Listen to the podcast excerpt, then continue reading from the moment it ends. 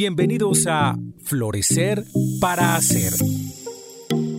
El podcast para líderes que hacen gestión con propósito. Un espacio con ideas e invitados que te ayudarán a balancear tu bienestar con tu productividad. Con ustedes, Tania Monroy y Ángela Peña.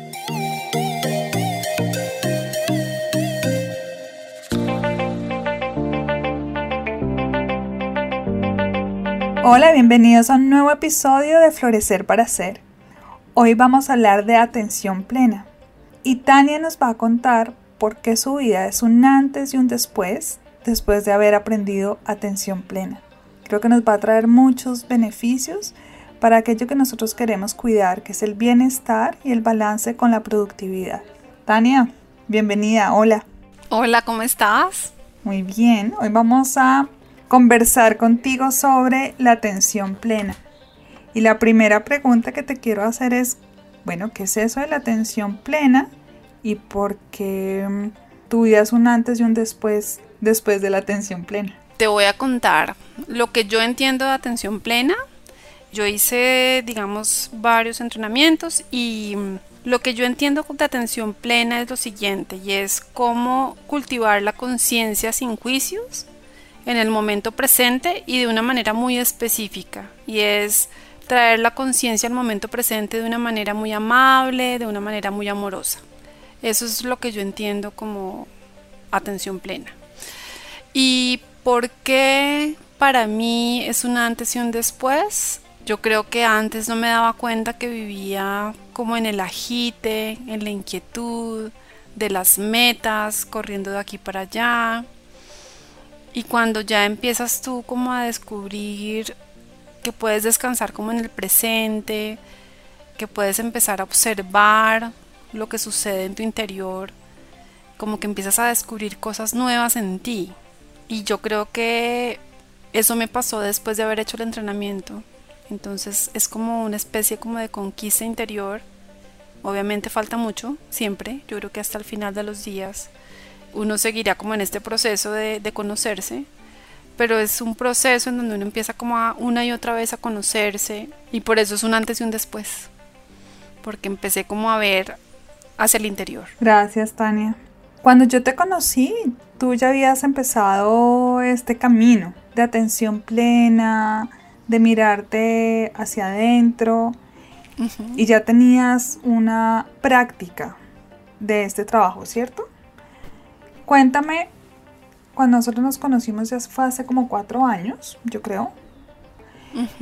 Y ya tenías un trabajo en ello. Y ahorita estábamos hablando fuera de micrófonos que eso también fue lo que te ayudó y te permitió entrar más profundo en tu trabajo de propósito de vida, que fue cuando nos conocimos tú y yo. Sí, sí. Con todos esos beneficios que acabas de describir, ¿qué crees que ha hecho fácil, que ha permitido en tu vida en general, práctica, tener atención plena, esta práctica de la atención plena? Hay varias cosas que creo que han empezado a cambiar en mí. Una, creo que uno empieza como a, observar también hacia afuera de una manera mucho más clara. Esa es una parte, como que empiezas a limpiar de tu mente ciertas cosas que hacen a veces como que te pongas unas gafas y veas de cierta manera. Entonces creo que la observación ayuda a que se vaya mejorando. Otro tema creo que me ayuda mucho y es cómo a identificar o a conocer mis emociones. Yo creo que antes de tener la práctica o de haber hecho el entrenamiento, las emociones venían, aparecían, a veces llegaban a un periodo como refractario, podían ser incontrolables con este tema de la práctica de atención plena y del entrenamiento, lo que hice fue como empezar a verlas, a entender qué es lo que estaba pasando con ellas, qué mensaje tenían para mí. Como decía mi entrenadora, es como ese instante o, o ganar ese espacio y esos segundos para darte cuenta qué es lo que está pasando con esa emoción. Y eso para mí es como libertad. Y todo este tema como de propósito, que era lo que estábamos hablando antes, yo creo que en el tema de propósito, cuando uno empieza el entrenamiento de atención plena, uno se da cuenta que la mente empieza a caminar por muchas partes, está planeando, está resolviendo problemas, está quejándose, está como en muchas partes y uno dice, o sea, no estoy haciendo nada, estoy aquí sentado y mi mente como que conversa demasiado. Y entonces uno empieza a darse cuenta de esa cantidad de pensamientos que ocurren y de esa cantidad de cosas que suceden en la mente pero también empieza en otro momento y ya con la práctica constante, uno empieza como a darse cuenta de, del silencio, de lo importante del silencio y en ese silencio como que vas observando claridad y te vas como conectando con eso esencial que puede ser el propósito, como una conexión muy profunda contigo mismo. No sé si me hago entender en ese tema. Cuando te escucho, estaba pensando que la atención plena, como ahorita vamos a hablar un poquito más de qué consiste esta práctica y todo, pero estaba pensando que la atención plena es uno de esos caminos que nos permiten conectar con lo más profundo de nuestro ser y realmente como quitar todas estas capas, estos precondicionamientos que tenemos para lograr ver en nuestro interior, quitando todo ese ruido. Cuando yo te escucho y dijiste como nuestra mente está caminando por muchas partes, claro, yo creo que esa experiencia la tenemos todos, que pensamos una cosa, después en la otra, después o tenemos varias, como cuando uno en el computador tiene muchas ventanas abiertas, porque ha hecho muchas cosas pero no ha terminado ninguna.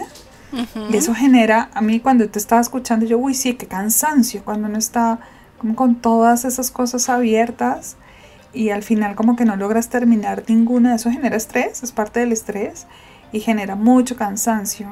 Y con eso te iba a preguntar, ¿qué opinas? Y desde esta perspectiva de la atención plena, ¿qué opinas del multitasking?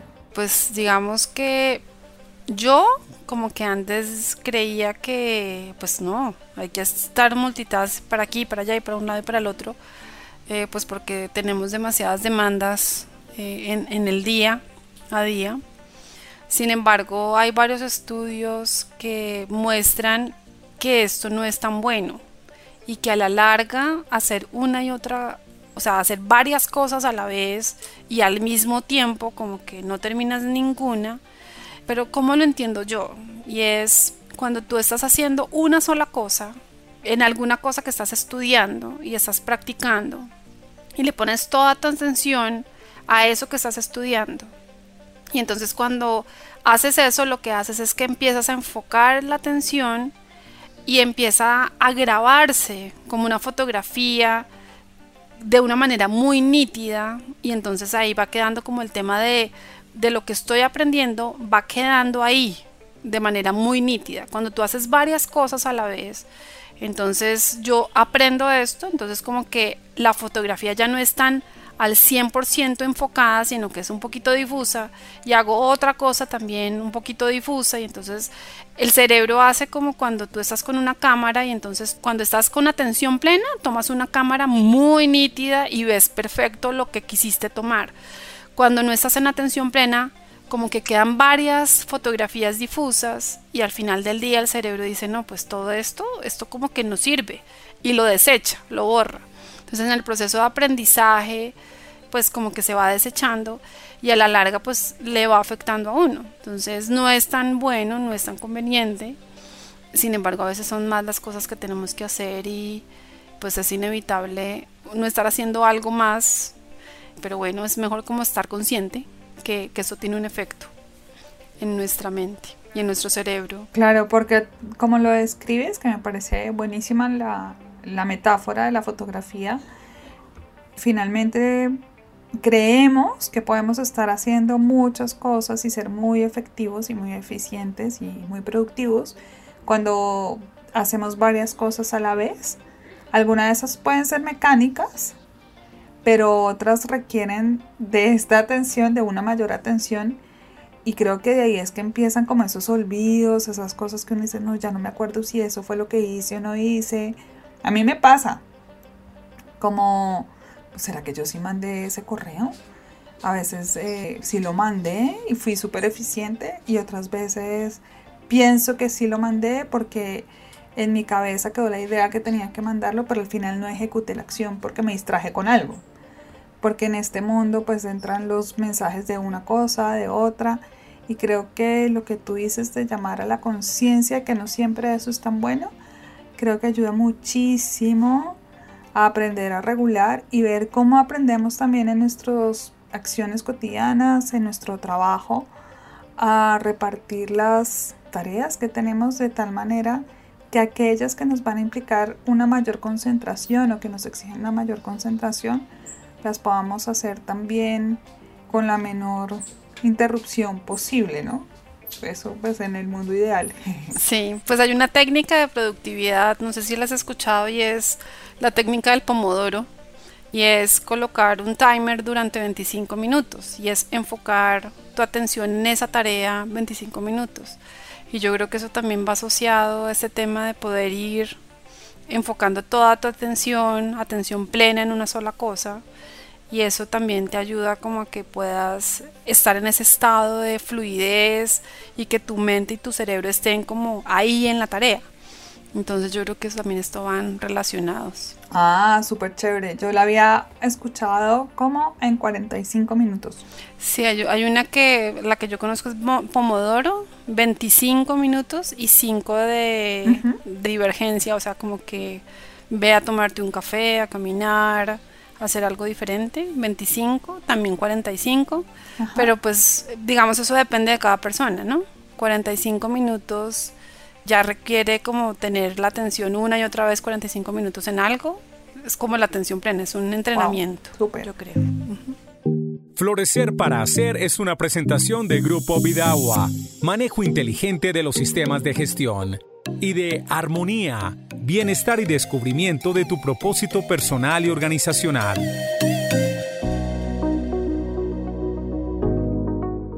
Bueno, tú hiciste una formación de atención plena, te has entrenado en temas de eh, neurociencia, pues has estado estudiando esos temas. Y desde ahí tú ya tienes una, no solo un conocimiento, sino una experiencia, porque has puesto esto en práctica. Cuéntanos qué hábitos hay que desarrollar para realmente sentir los beneficios de la atención plena.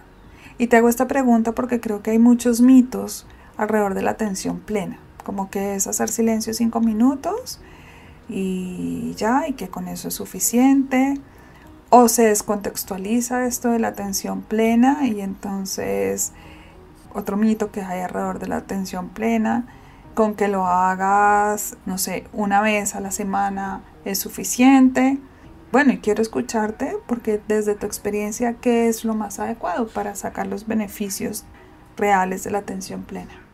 Sí, yo te puedo contar, digamos, mi experiencia con este entrenamiento. Digamos que al principio y desde el punto de vista como de la ingeniera quiere entender y entender es como de dónde viene esto, por qué esto está cambiando mi cerebro, qué es lo que está sucediendo, como entender ese discurso que hay y las evidencias para que yo realmente le dedique tiempo a esto y me dedique como a entender esa parte.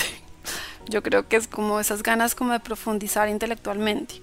Sin embargo, esa profundización intelectual no te produce como beneficios, sino la práctica es lo que te produce beneficios. Entonces, ¿cómo se ha encontrado el tema? Y es que cuando tú haces un entrenamiento, creo que son cuatro meses, ahí es donde tú empiezas a evidenciar beneficios y empiezas a, estar en el momento presente porque hay muchos obstáculos. Y te digo, cuando hice yo el entrenamiento con María Paula, es un entrenamiento, digamos, eh, para cultivar la compasión, pero pues parte de, lo que hay durante el entrenamiento es todo el tema como de atención plena.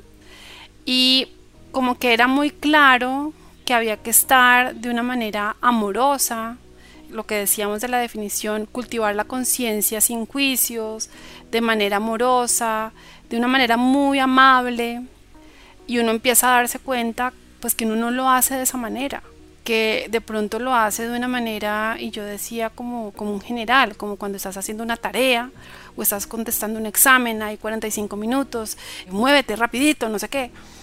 Entonces la manera como yo observaba el objeto de atención no era tan sencillo, no era tan amoroso, tan amable. Entonces esto empieza a funcionar cuando tú una y otra vez lo vas practicando, lo vas haciendo. Y es como cuando haces ejercicio en el gimnasio. Tú con un ejercicio no vas a hacer que incremente tu masa muscular. Tú lo haces repetidas veces y quizás después de cierto tiempo vas a ver un incremento de tu masa muscular. Aquí pasa lo mismo y es, tú lo haces una vez, te das cuenta que no lo estás haciendo de cierta manera, no pasa nada, lo vuelves a repetir. Y entonces tener una persona con la que tú puedes ir resolviendo las dudas de aquí encontré una barrera, aquí encontré un obstáculo, como que vas despejando el camino lentamente, entonces por eso es importante hacerlo como con alguien que esté entrenado para que te vaya explicando qué va sucediendo y te vaya como también ayudando a que esas barreras se vayan quitando. Ya una vez uno tiene como la práctica y uno ya dice, ok, ya puedo hacer mi atención plena sola, pues ya se vuelve una rutina y me ha pasado a lo largo del tiempo que hay momentos en donde estoy tan ocupada que dejo de hacer la práctica y es cuando más necesito hacer la práctica. Que yo misma me doy cuenta que empiezo a entrar en automático y empiezo como a perder perspectiva y conciencia. Entonces esto funciona también haciéndolo una y otra vez, dedicando no solamente prácticas formales de sentarte y amanecer y hacer una práctica todas las mañanas o todas las tardes, sino incorporar eso ya en tu vida diaria. Si, si vas a hacer el desayuno de tu casa, pues con conciencia plena. Disfrutar cuando abres, cuando estás haciendo el batido de los huevos, cuando estás cortando la cebolla, cuando estás lavando los trastes y tener conciencia del agua, del jabón, que está como cuando uno siente las burbujitas. Uno a veces hace lavar los trastes y la mente está en otra parte completamente. Entonces es como traer a la práctica cotidiana todo lo que a lavarse los dientes, la ducha. Uno no se baña en la ducha solo, uno se baña con toda la agenda, con toda la gente que va a ver en el día, las cosas que tiene que pagar. O sea, son como 20 personas metidas en la mente de uno y en la ducha. Pero bañarse o hacer la ducha con atención plena, pues es otra cosa y es estar ahí en ese momento presente. Claro, y eso genera un gran disfrute del momento y también creo que hace que cada cosa tenga su momento y su lugar y no estemos yendo como con toda la agenda y todas las preocupaciones a cada acción que tenemos que realizar. Y por tanto la atención plena también baja el estrés y activa partes del cerebro que de lo contrario no se activan cuando estamos en automático que hace que también tengamos más capacidad de poner atención, atención real, como concentración real. Hay momentos en que podemos entender las cosas como que tenemos una comprensión real, completa, profunda y otros momentos en que uno apenas alcanza a entender algo. Y eso muchas veces tiene que ver con esta activación del cerebro y desde donde estamos escuchando. Cuando tenemos esa atención plena, pues escuchamos mejor claramente, podemos no reaccionar y estar defendiéndonos, sino más bien comprender. Y creo que esos son importantes para lo que nosotros queremos enflorecer para hacer y es realmente fomentar el cuidado y la atención plena es una manera de fomentar el cuidado personal y de quienes nos rodean y a la vez incrementar o por lo menos ser más productivos de una manera que no estamos acostumbrados a ser productivos, porque yo creo que es como que va en contra de lo que nos han enseñado, que tienes que hacer muchas cosas a la vez, que tiene que ser rápido, que tiene que ser de afán, que adelantándote o previendo lo que va a pasar más adelante, ¿sabes? Como que estamos muy en ese modo y esto va como en contravía de ese mandato que nos han dicho de cómo hay que ser productivos. Y yo creo que Aquí sí a desafiar a los oyentes a que intenten una práctica de atención plena guiada. Hay varias personas que lo hacen, que llevan un tiempo en esto, la profesora con la que estuviste, Tania. Hay otros y, que vale la pena que se asesoren bien con personas que están certificadas en este tipo de entrenamientos para que realmente le puedan sacar provecho, diría yo. Así es. Entonces, ¿algo más que quieras decir que digas, este es el mejor consejo que les puedo dar para la atención plena? Uno, Tania, o dos. Pues para arrancar, creo que con hacer una práctica uno empieza a tener los beneficios, pero si uno quiere, digamos, beneficios a largo plazo, es importante como tomarlo como cuando uno se lava los dientes, como un hábito diario, eh, porque es así como empezamos a tener como un cambio en nuestro cerebro. Lo que contabas tú, hay partes del cerebro que se empiezan a activar, que activan el sistema de calma, también se aumenta como el tema de la atención, de la concentración. Entonces tiene muchos beneficios, también baja como el estrés y la inquietud. Entonces tiene muchos beneficios y es importante poderlos como traer a nuestras vidas. Y creo que en estos momentos es importante darle como una oportunidad a ese no hacer que nos cuesta tanto, al no hacer, porque es como todo un reto sentarse y no hacer. Estamos en el hacer todo el tiempo y, a veces es bueno como dedicar al no hacer.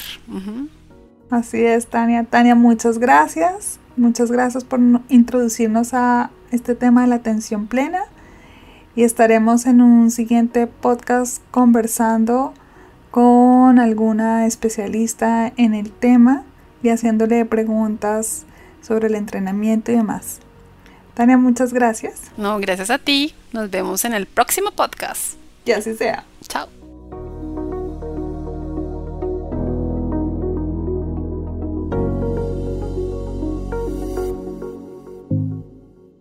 Hasta este momento, Florecer para Hacer. El podcast para profesionales que hacen gestión con propósito. Un espacio con ideas e invitados que te ayudarán a balancear tu bienestar y tu productividad.